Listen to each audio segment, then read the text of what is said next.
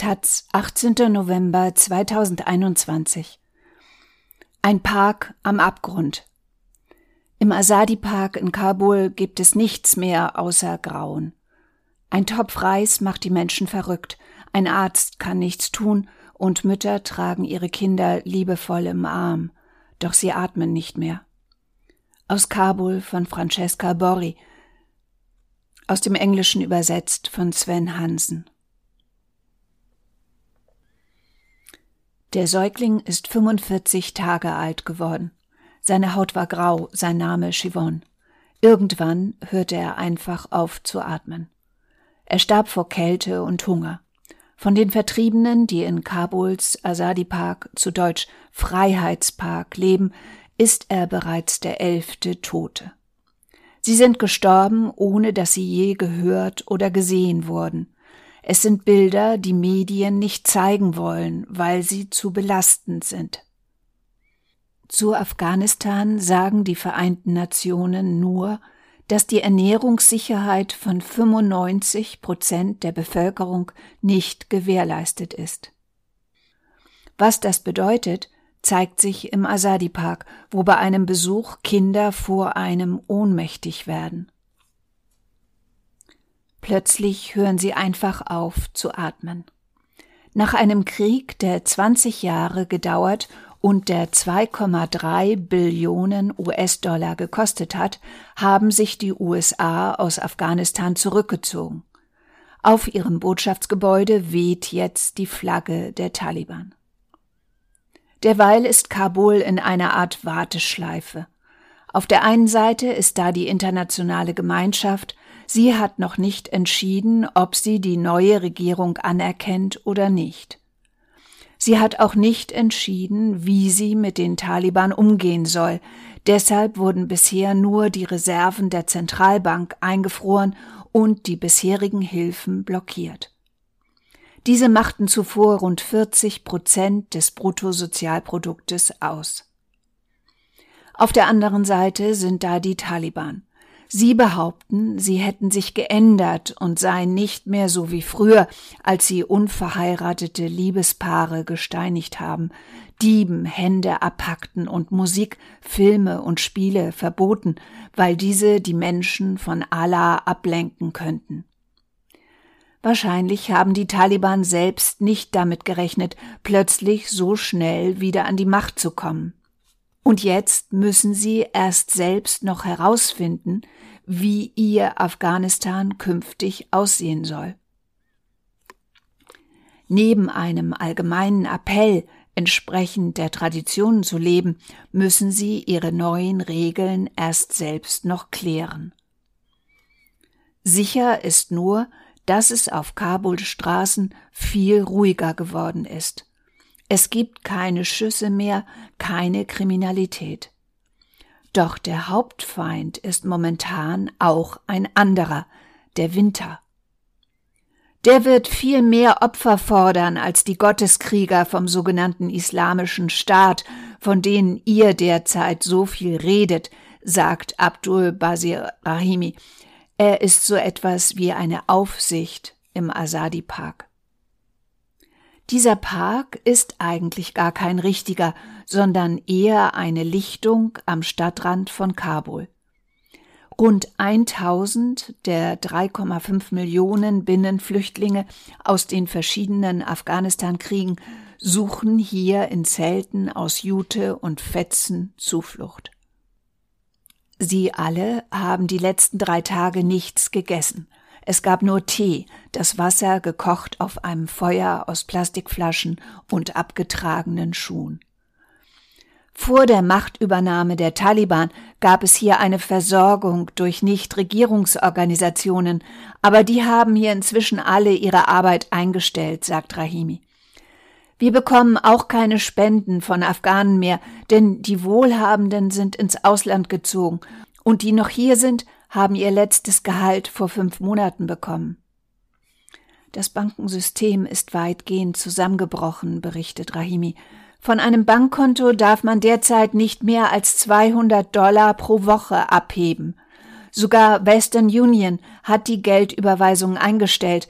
Wir können derzeit keinen Cent mehr aus Europa bekommen. Die Menschen hier sind sich komplett selbst überlassen.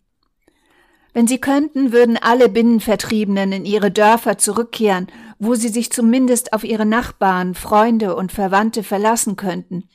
Aber sie können sich die Rückreise nicht mehr leisten, weiß Rahimi, und die Fahrer haben auch kein Geld für Benzin. Zusammen mit den Devisenreserven der Zentralbank wurde die gesamte Wirtschaft eingefroren. Als im August viele Afghanen auf der Suche nach einem Ausweg zum Flughafen von Kabul eilten, schlugen andere den entgegengesetzten Weg ein und kehrten nach Afghanistan zurück. Der 29-jährige Abdul Basir Rahimi gehört zu ihnen. Er war in Russland, wo er eine Militärakademie besuchte. Alle rieten ihm von einer Rückkehr ab, erzählt er. Welche Zukunft könnte er jemals in Kabul haben?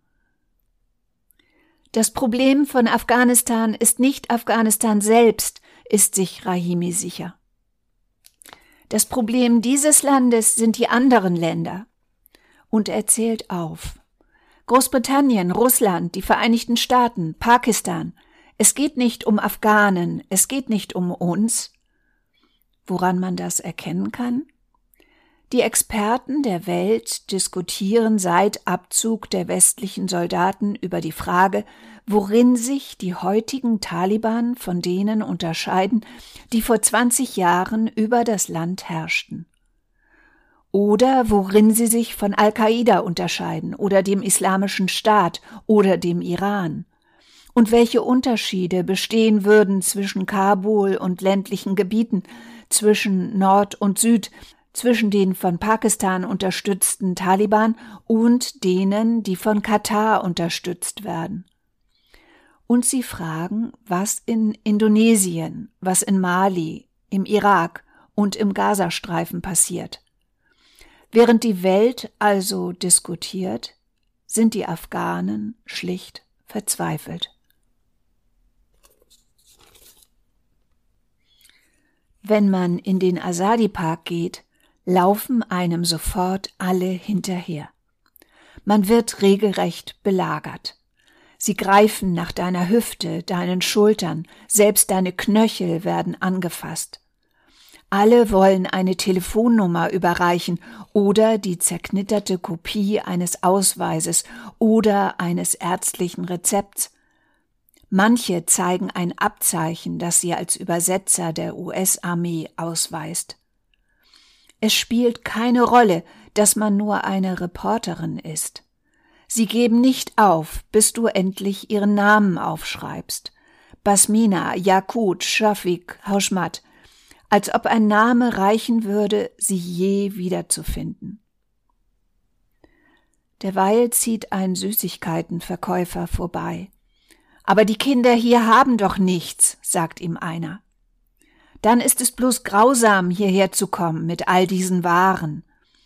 Aber der Verkäufer ist selbst noch ein Kind und genauso hungrig wie alle anderen.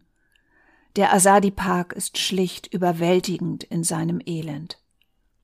Eine junge Frau hier blutet aus dem Ohr und dem Mund. Ein Mann hat keine Augen mehr, weil er von einem Granatsplitter getroffen wurde. Ein Junge hat einen verkrüppelten Arm. Seine Knochen sind nach mehreren Frakturen nicht mehr richtig zusammengewachsen.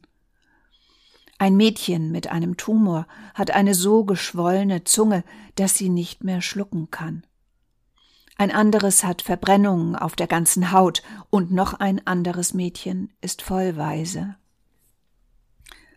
Die Achtjährige ist ganz allein und du lässt sie stehen, weil sie ja nur eine Waise ist. Waisenkinder stehen hier ganz gewiss nicht im Vordergrund. Du versuchst ihren Blicken auszuweichen und schaust nach unten. Doch ein Kind neben dir steht barfuß im Schlamm, ein anderes hat gar keine Zehen. Dann gibt es plötzlich etwas Reis, keiner weiß, von wem gespendet. Ein Topf voller Reis. Der ganze Asadi-Park kommt augenblicklich zusammen. Alle drängeln nebeneinander, übereinander, um an den Topf zu gelangen, bis der Reis auf den Boden fällt. Die internationalen Hilfsorganisationen sind verschwunden. Sie wollen, dass sich die Taliban für die Achtung der Menschenrechte einsetzen und vor allem, dass die Schulen wieder für Mädchen öffnen. Für die gibt es jetzt nur noch Unterricht bis zur sechsten Klasse. Aber um lernen zu können, müssen Mädchen erst einmal leben, ruft eine Mutter. Sie ist eine derjenigen, die glauben, dass ihre Kinder hier im Park sicherer sind als im Krieg. Im Unterschied zu anderen islamistischen Bewegungen haben die Taliban nie ein eigenes Wohltätigkeitsnetzwerk aufgebaut. Sie sind vor allem Kämpfer. Und oft sind sie selbst genauso halb verhungert wie alle anderen hier, Einige der Taliban sind wie Spezialkräfte ausgebildet und ausgerüstet. Doch die meisten haben gerade mal eine Kalaschnikow und den Blick derer, die vom Leben selbst nichts erwarten. Wenn ein Flugzeug am Himmel auftaucht, halten sie instinktiv an, als wäre es ein Kampfjet, der im nächsten Moment Bomben wirft. Sie sind eine Art Robin Hood unter den Armen für die Armen. Aber welche Taliban werden sich durchsetzen?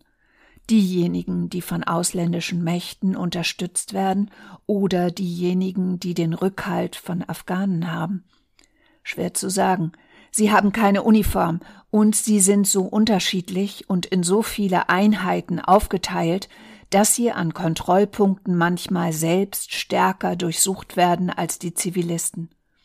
Sie haben Angst davor, dass Kämpfer des Islamischen Staates in die Hauptstadt eindringen. Um wie ein Talib auszusehen, muss man nur einen Turban tragen. Derweil können Afghanen nur versuchen, irgendwie über die Runden zu kommen. Die wichtigste Hilfe im Asadi-Park ist Abdel Mateen. Der 28-jährige Physiotherapeut hat sich ein Stethoskop um den Hals gehängt, sonst hat er aber wenig. Um Medikamente kaufen zu können, hat er den Schmuck seiner Mutter verscherbelt. Heute hat er nur noch Schmerzmittel und Covid-19-Impfstoff zur Verfügung. Als ich den erhielt, konnte ich es nicht fassen, sagt er. Aber ein Mann beschwert sich. Er habe Hunger und keine Ahnung, was Covid-19 ist. Der Binnenflüchtling ist Tag und Nacht hier. Der Mann ist auch hier, wenn der Asadi-Park abends im Dunkeln verschwindet. Das einzige Licht, das es dann hier gibt, sind die Scheinwerfer der Autos auf einer Straße in der Nähe. Zu hören gibt es hier dann nur noch Husten. Überall wird gehustet. Es ist wegen des Rauchs der Plastikflaschen, mit denen hier Feuer gemacht wird. Wer hier abends atmen will, muss frieren. Abdel Martin bereitet eine Spritze vor für eine Frau mit hohem Fieber. Dann merkt er, dass sie sich seit einer Woche nur noch von Wasser ernährt hat. Also sucht er jetzt nach Zucker aber im nächsten Augenblick wird er schon belagert. Ein Mädchen mit Lungenentzündung kommt, dann noch eins und noch ein anderes, das nach Kabul kam, weil sein Oberschenkelknochen von einer Explosion zerschmettert wurde und an eine schwarze Schiene gebunden ist. Eigentlich ist er nur in ein Rohr gesteckt. Das Mädchen sagt, es habe überall Krämpfe. Doch Abdel Martin hat nichts, um das Rohr aufzuschneiden. Im Mondlicht untersucht er das Röntgenbild, bevor er ihr Schmerzmittel verabreicht. Er flüstert nur, das Bein wird amputiert werden. Dann wiederholt er, nur wer in einem kritischen Zustand ist, nur wer in einem kritischen Zustand ist, bekommt etwas. Doch es hat keinen Sinn, wieder wird er belagert. Jeder hofft auf ein bisschen Brot, ein bisschen Glück, einer Diabetikerin ist schwindelig, sie hat glasige Augen und hohen Blutdruck. Abdel Matin fragt nach Knoblauch, er weiß im Moment nichts Besseres. Alle stülpen ihre Taschen nach außen. Es gibt keinen Knoblauch. Im ganzen Asadi-Park gibt es keinen Knoblauch, nur eine Apfelscheibe. Andere zeigen ihm Bilder ihrer kranken Väter, Brüder, Cousins. Die sind nicht hier, sondern in ganz anderen Gegenden Afghanistans, wo es nicht nur wie hier an Medikamenten, sondern überhaupt an ärztlichem Personal mangelt. Jetzt wollen sie von ihm eine Ferndiagnose. Plötzlich nähert sich eine dürre Mutter ihren Sohn im Arm. Er ist schon schwarz und blau. Sie sagt nichts. Sie weiß, es ist schon zu spät. Ein Mann erzählt, der neue Chef der Zentralbank sei verspottet worden, weil er eine Kalaschnikow auf dem Schreibtisch liegen habe, aber vom Ausland sei doch Afghanistans Wirtschaft eingefroren worden. Wer ist jetzt der blutige Killer? Ein kleiner Junge grüßt uns, als wir vorbeigehen. Die einzigen Fremden, die er je in seinem Leben gesehen hat, waren bewaffnete Männer. Der Junge ist eine Ausnahme. Normalerweise starren Kinder Fremde nur ausdruckslos an.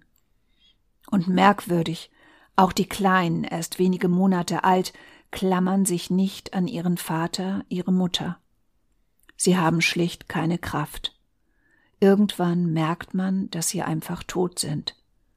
Sie sind so klein, dass es statt eines weißen Leichentuchs nur eine Serviette braucht, um ihren Körper zu bedecken. Die internationale Gemeinschaft ist gespalten. Einige Regierungen glauben, dass die Wiederaufnahme der Hilfe eine Möglichkeit ist, um die Taliban zu beeinflussen und um sie zur Achtung der Menschenrechte zu zwingen. Andere glauben, die einzige Möglichkeit, die Taliban zu beeinflussen, bestehe darin, jede Hilfe zu stoppen. Was meinst du? frage ich den Mediziner Abdel Martin. Er sieht mich an. Dann nimmt er sein Handy und zeigt mir ein Bild von seinem Haus. Es ist vollkommen leer. Sie haben alles verkauft. Das Haus selbst existiert auch nicht mehr. Es ist nur noch Schutt. Er sagt nur Was willst du noch von uns?